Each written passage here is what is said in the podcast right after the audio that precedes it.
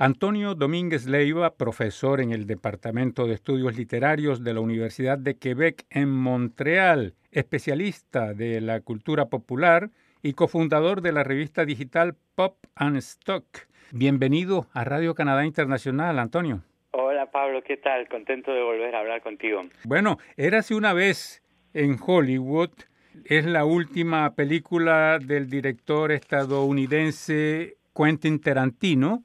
y despertó mucho interés y al parecer cuando se leen las críticas, la tan esperada película decepcionó a muchos. A mí personalmente me gustó, pero tú como especialista de cultura popular y cinéfilo, ¿cuál es tu opinión? La película tiene varios, varios niveles y varios puntos de interés. Lo polémico desde el inicio era retomar la terrible historia del asesinato de, Sharon Tate, que es un poco el elemento sobre el cual se articula la tensión narrativa de, la película eh, y con la que Tarantino juega como es habitual ya en, en él. Y no vamos a, dar, a, a spoilear, digamos, el, el final de la película para los que no la han visto, pero eh, claramente es el foco central de, la película que por otra parte eh, narra sobre todo de manera mm, resueltamente cinéfila la transformación, el declive de un cierto Hollywood, es el momento donde realmente Hollywood deja de ser el Hollywood mítico, eh, tal y como se había erigido en Meca del séptimo arte, y es la crisis de los grandes estudios que empiezan a vender todos sus em, lo que son los estudios físicamente eh, esas inmensas eh, industrias del sueño eh, que habían prosperado en los años 20 hasta hasta los 60 y Hollywood empieza a convertirse más bien en la meca de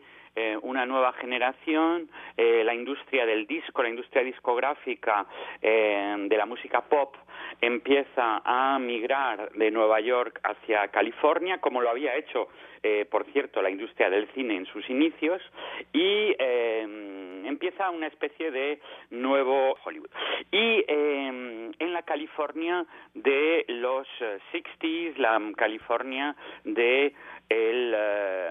de San Francisco, de Iceberg High, del verano del amor, el célebre Summer of Love. y eh, es ahí donde eh, Tarantino juega con eh, contrastar eh, la historia de unos de un actor y su doble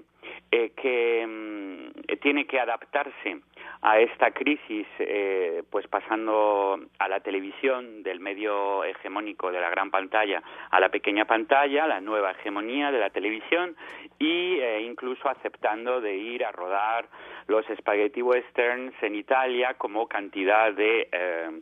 de estrellas eh, de esa de esa época. Entonces hay esa parte de la de lo que es la transformación de la industria y lo que a través de lo que es la crisis de un actor y de su doble, jugando también con la temática del doble eh, tan eh, característica de, de, la historia de la, de la cultura occidental y al mismo tiempo contraponiéndolo a la figura de Manson. Y mm, lo, lo que es interesante es que Manson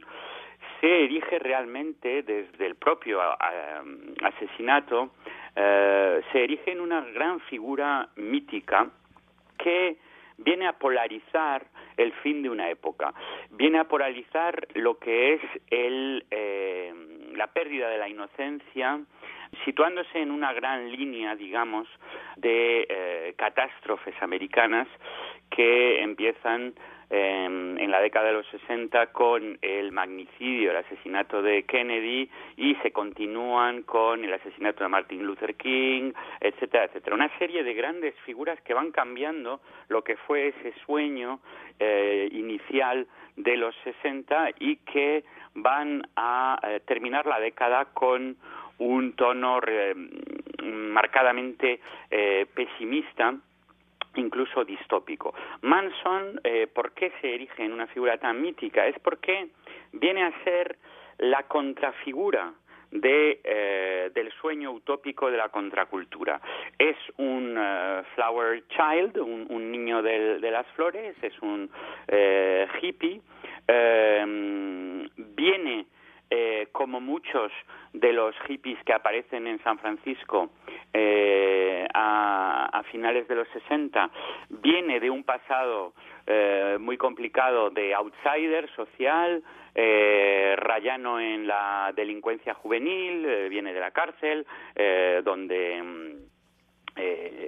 conoce a gente que le va a conectar precisamente con todo un mundillo contracultural eh, en los límites un poco entre lo, eh, lo contracultural y lo simplemente marginal. Manson y su familia son una comuna eh, de las múltiples comunas que proliferaron en la, en la época hippie y son una comuna relativamente conocida de las afueras de Los Ángeles. Como tal, eh, reúnen el sueño de la época resumido por eh, el mantra, la tríade del sexo, drogas y rock and roll. Practican el amor libre, consumen LSD y Manson sueña con ser una estrella del rock. Y su primera gran motivación del pop, digamos, eh, su, su gran fascinación por los Beatles, su, eh, su sueño en gran parte es triunfar en esa industria que se presenta en aquella época como un auténtico Eldorado para los jóvenes que pasan de la noche a la mañana de la más, del más absoluto anonimato al estrellato más eh, radical. Es realmente la época quizás donde el Star System empieza a volcarse de lo que era el, Star System cinematográfico al Star System eh, musical. Y eh, esta tríada se convierte, a raíz de los asesinatos de, la familia, se convierte en su reverso tenebroso, es decir, que lo que se ve en, en esta familia que termina cometiendo estos asesinatos múltiples es el sexo como pura manipulación. Eh, Manson es un auténtico gurú que ejerce un poder de fascinación sobre estas chicas muy jóvenes y, varias de ellas menores. Eh, mm, algunas de estas participan en lo que es ya la industria naciente de lo que será el, el, porno, que es algo en lo que muchos hippies terminaron también reciclándose en, ese boom del, del, porno inicial californiano. Y que está muy lejos del peace and love, que era la, el cimiento de esa época, ¿no? Claro, y, y, la transformación radical, ¿no? De lo que era el sueño del amor libre como algo liberador, etcétera, etcétera, pues cómo se convirtió o bien en una deriva existencial eh, a manos de, depredadores manipuladores como Manson o bien eh, cómo se transformó en un negocio eh, bastante sórdido que fue la, industria del porno. Por otra parte, las drogas, pues en vez de ser las puertas de la percepción, como lo decía Huxley y como lo retomaron el célebre grupo también californiano de esa época, The Doors, pues se convierten en la puerta a la psicosis, en el caso de Manson. Y por fin el rock and roll pues demuestra que también en la historia de Manson, que es un fracasado de la industria del, del rock, pues revela también esa condición de eh, no tanto promesa ecuménica donde los jóvenes con talento van a triunfar, como una industria regida por las mismas leyes que cualquier otra industria cultural y que provoca una cantidad de eh, frustración importante, de lo cual Manson eh, es un perfecto emblema, puesto que eh, la motivación del asesinato de Sharon Tate no era tanto el asesinato de esta figura de estrella naciente del cine como el hecho de que estaba ocupando la casa de un productor musical que había rechazado la propuesta musical de, de, Manson. O sea que se ve así como, como lo que se parecía como ser el emblema de, del Flower Power, pues eh, a través de Manson se convierte en algo sumamente eh, siniestro, que venía a confirmar lo que habían sido los, el pánico moral eh, de, de, los conservadores americanos en torno a esta nueva juventud de la contracultura, puesto que eh, desde el principio se había achacado al rock de ser una música del diablo, de ser una posesión, una un trance em, demoníaco, etcétera, la, la visión extremadamente negativa de lo que eran las comunas y el amor libre y por supuesto también la visión eh, demonizadora de lo que eran las drogas eh, y los estupefacientes en, general. Entonces venía a ser como la confirmación de todos los miedos de la época de, la visión conservadora en esta especie de hippie eh, psicópata, quizás más inquietante aún por el hecho de que no cometía él mismo los crímenes, sino que eh, hacía cometerlos a sus eh, secuaces y especialmente estas chicas que fueron sin duda uno de los de los pilares del, del mito. Y eh, como tal pues Manson se constituye en el emblema de la crisis de las ideologías de la liberación de los de los 60 y viene a emblematizar eh, desde un punto de vista eh, metanarrativo muy propio de, del pensamiento occidental el modelo del auge y el declive. O sea, después del auge de la contracultura, Manson sería como la figura, eh, el poster child, como dicen los ingleses, o sea, la, la, la, la figura eh, emblemática de lo que fue el declive de todos esos sueños. Y al Summer of Love del 68 sucedería así ese verano terrible del 69 como un auténtico eh, verano del, del, odio. Y ese negativo, esa negatividad, desde un punto de vista hegeliano de lo que había sido la refundación del sueño americano, puesto que los hippies eran una especie de avatar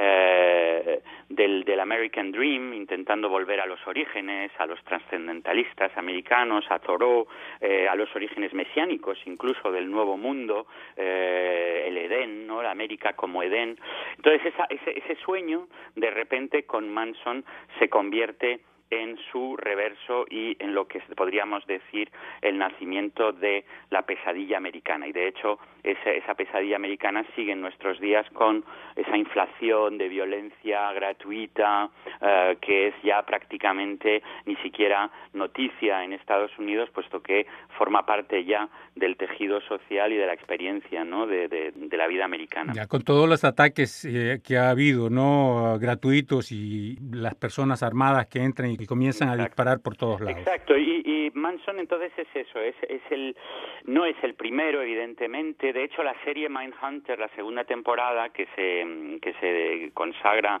al génesis de la tipificación de los asesinos en serie, eh, y, de los psicópatas, eh, aparece Manson, que por cierto es el mismo actor que, interpreta a Manson en Once Upon a Time in Hollywood, lo cual augura un poco un futuro de lo que se llama el typecasting, ¿no? que un hombre un poco condenado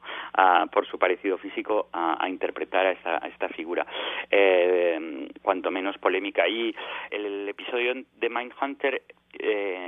sitúa Manson eh, en la genealogía de esta fascinación americana eh, por los asesinatos en serie o los asesinatos de, masa. Entonces empieza, como digo, una, una genealogía bastante distinta de lo que había sido el sueño, el sueño hippie inicial. De hecho, eh, una de las frases bastante inquietantes en una de las primeras entrevistas que dio Manson al famoso magazine contracultural Rolling Stone, él dice, yo soy, uh, I'm just a mirror, soy simplemente un espejo. Anything you see in me is you. Todo lo que ves en mí eres tú. Y eso, y eso es parte del mito de Manson. Es como que de repente Manson, que llega a ser portada de, de, de, la, de la revista Life, y de hecho la familia de Manson, o sea, la familia era el nombre de la comuna y de todos los, sus seguidores, eh, la familia reutiliza automáticamente la portada de Life y lo transforma en lie, mentira, y es la portada del disco. Sacan el disco, una versión pirata, del disco de las canciones de Manson, como para demostrar eh, el, el, aspecto más eh, creativo y contracultural de, de, Manson, puesto que son canciones eh, muy enraizadas en la tradición de la música popular americana y cuyo mensaje, tal y como era un poco la filosofía de Manson, pues es un condensado de, diríamos ahora, clichés del pensamiento eh, de los de los 60 de, la de la contracultura de izquierdas de los 60 y negando un poco eh, la reducción mediática de Manson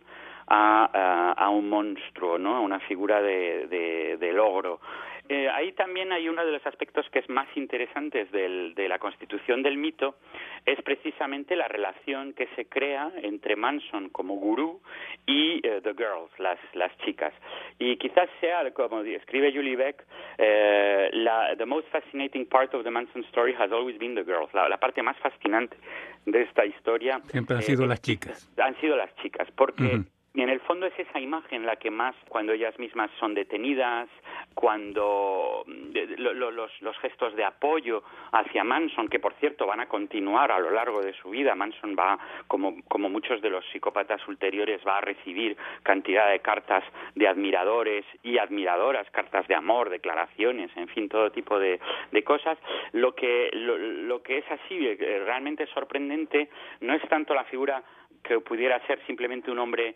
eh, violento, etcétera, en una en una época marcada por la por las tensiones raciales, las tensiones eh, sociales, etcétera, sino la imagen de un perfecto manipulador. En cierta manera, Manson reactualiza un arquetipo de la cultura popular que era el hipnotizador, el hipnotizador como figura eh, que eh,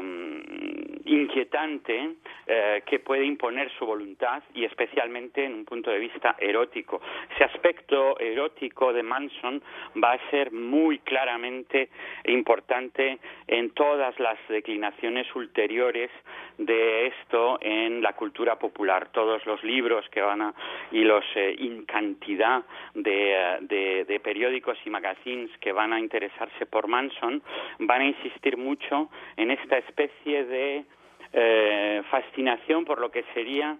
una atracción absoluta, eh, incluyendo el aspecto, el aspecto erótico. Conseguir imponer su, su, su poder y su líbido eh, a, a, estas chicas. Y las chicas ellas mismas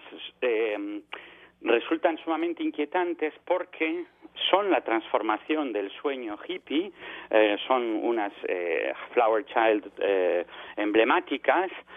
por su manera de vestir, por, por todas sus, actuaciones, etcétera, y de repente aparecen como, por una parte, víctimas entonces retomamos un poco eh, el binomio del hipnotizador y sus víctimas, tal y como por ejemplo en un célebre eh, bestseller de finales del siglo XIX, Trilby, de, eh, de Dumouriez, y por otra parte son la reactualización de las ménades, de, de, las vacantes que siguen a Dioniso y que descuartizan a quien se encuentran por su paso. Entonces, a través de los personajes concretos de esta historia vemos que lo que está pasando es que hay, eh, como ocurre siempre en la mitología de la cultura popular, eh, se reactivan antiguos arquetipos del imaginario y por eso tienen tanta fuerza, por eso esta historia se convierte en una historia tan tan, tan emblemática. Y por otra parte, la, un tercer elemento del mito de Manson es, por supuesto, la víctima, la víctima que es Sharon Tate en el cenit, en el culmen de su belleza, en el eh, momento donde se está convirtiendo en una superestrella, en el momento de felicidad doméstica con Roman Polanski, embarazada de ocho meses, y claro, todo eso contribuye al horror de lo que es el, eh, el asesinato, que fueron también asesinadas otras personas en, en, la misma ocasión y en días sucesivos por la familia, pero realmente Sharon Tate quien emblematiza lo que es la víctima sacrificial eh, en, esta, en esta mitología. Y demuestra también, funciona también porque reactiva algo muy siniestro, pero muy presente en la cultura popular, y es lo que em, el, eh, Freud denomina la Schadenfreude, que es la felicidad por la desgracia ajena. Y es, ese es el reverso tenebroso del culto a la celebridad. Lo que nos gusta en el culto a la celebridad, que es un componente tan importante de la cultura pop, es que por una parte sacralizamos a figuras que situamos en una especie de Olimpo contemporáneo, eh, tanto por su belleza, su riqueza, eh, su trayectoria excepcional, etcétera, etcétera, pero inconscientemente hay una voluntad de, ya que los sacralizamos, también sacrificarlos, ¿no? Y, y, los grandes mitos de la celebridad, pues serán precisamente los mitos más trágicos, que ya sea Marilyn Monroe, James Dean, eh, Lady Di, eh, etcétera, ¿no? Y los rockstars, por supuesto, el Club de los 27, etcétera. Y, y, Sharon Tate, pues precisamente emblematiza eso, el, el, el, apogeo total y la devastación monstruosa eh, por parte de, de estos elementos eh, marginales de la, de la sociedad. Y accesoriamente también eh, la historia pues tiene la perfecta estructura eh, de eh, la crónica de sucesos, lo que en francés es el fait divers, y que Roland Barthes analizaba en aquella época justamente como la presencia de una especie de divinidad eh, en el suceso. O sea, siempre para que algo sea un suceso realmente, una crónica de suceso eh, realmente memorable, tiene que haber este elemento donde el azar se erige en destino trágico. Y en este caso, pues es el azar, porque Sharon Tate eh, estaba simplemente ocupando la casa de este productor que había denostado a Manson y contra el cual Manson se quería vengar. Probablemente cualquier otra persona que hubiera estado ahí le hubiera sucedido lo mismo y si Sharon Tate no hubiera estado, pues lógicamente no le hubiera pasado, no era algo que estaba específicamente dirigido contra ella. Ese elemento de azar, destino trágico, es uno de los elementos también que va a marcar mucho las reescrituras de esta historia. Y empezará con una novela muy interesante de Jerzy Kosinski, gran escritor em, del siglo XX, que se llama Blind Date, porque resulta que Kosinski estaba invitado esa misma noche a la casa de eh, Polanski y de, y de Sharon Tate. Y se le perdieron las maletas en la escala en el, en el avión y no pudo llegar. Y se enteró, evidentemente, al día siguiente de eh, que había escapado a una eh, muerte eh, espantosa. Y escribe sobre ello en esta en esta novela que hace un poco de, trasfondo. Y por otra parte Tarantino juega con este elemento de azar puesto que va a ser el desencadenante del final sorprendente de, de, la película el, el juego en torno a la posibilidad de que el azar funcionara en otro sentido. Entonces, tenemos los grandes elementos. Y, por último, el gran, gran elemento también mitográfico que se añade a esto es la canción. La canción es Helter Skelter, eh, canción del, eh, del White Album de los Beatles, que se transforma eh, ahí también en algo eh, sumamente siniestro. Helter Skelter originalmente es eh, un término eh, británico, no estadounidense, es un término británico para designar un tipo de atracción parecido a una especie de montaña rusa. Y, y, todo el juego de la inversión, de lo alto por lo bajo, etcétera, etcétera, que, que articula la canción de los Beatles, se refiere originalmente a esa, toma ese símil, ¿no? De lo que es el, eh, em, el, parque de atracciones. Manson, no conociendo el, el elemento original, somete la canción a una interpretación muy personal. Para él es una señal que le están mandando los Beatles de que tiene que empezar con su plan. Su plan, eh, evidentemente aquí estamos ya en, una deriva de delirio total, inducida probablemente también por el consumo de estupefacientes y por una historia probablemente ya personal de eh, una cierta paranoia. Su idea es que Estados Unidos está abocada a una guerra racial eh, generalizada, una nueva guerra civil. Esto es uno de los grandes mitos de esa época, puesto que, claro, no hay que olvidar que una de las causas principales de la guerra de secesión, la guerra civil eh, americana en el siglo XIX, fue la cuestión de la esclavitud y la abolición de la, de la esclavitud. En los años 60, después del asesinato de Martin Luther King, el movimiento eh, afroamericano se radicaliza y pasa de lo que era eh, la fase inicial de los civil rights a lo que es eh, el Black Power, los Black Panthers, etc. Los Black Panthers se organizan en milicias armadas y hay eh, una serie de eh, revueltas proto-revolucionarias a lo largo de toda esa década. Para Manson y para muchos en ese momento, eso es el indicio de un conflicto que puede realmente completamente transformar América. De hecho, es la visión que tienen los propios Black Panthers. Y Manson simplemente transforma ese miedo colectivo, ese pánico colectivo, lo transforma en una visión muy megalómana, donde él propone a la familia esconderse en un valle, esperar a que todo sea destruido y volver ellos, y Manson específicamente, como los nuevos líderes de la, de, la humanidad. Esa es su visión, ¿no? Estamos ya en pleno delirio y es un delirio que consigue, como muchos gurús, eh, que consigue trasladar a sus, a sus discípulos. Y para el Helter Skelter de los Beatles es una señal de que tiene que empezar la, esa, esa, esa revolución. Bien, Helter Skelter va a ser escrito con sangre en uno de las matanzas de los de la familia, no la de Sharon Tate, sino la siguiente de la Bianca, y claro, va a ser una especie de símbolo terrible eh, como único comentario, es como añadir un comentario al asesinato, ¿no? Helter Skelter. Y una vez más, algo que era como un emblema de la, de la vida del sueño utópico de los 60, que eran los Beatles, pues de repente se ven asociados a esta tremenda eh, matanza inducida por una interpretación totalmente delirante de sus canciones. Eso parecía, una vez más, confirmar el eh, carácter malévolo, intrínsecamente malévolo del rock and roll, para todos los que habían dicho que habían, lo habían denunciado como una música que, que inducía comportamientos antisociales, etcétera, etcétera, parece la confirmación de esa fobia del rock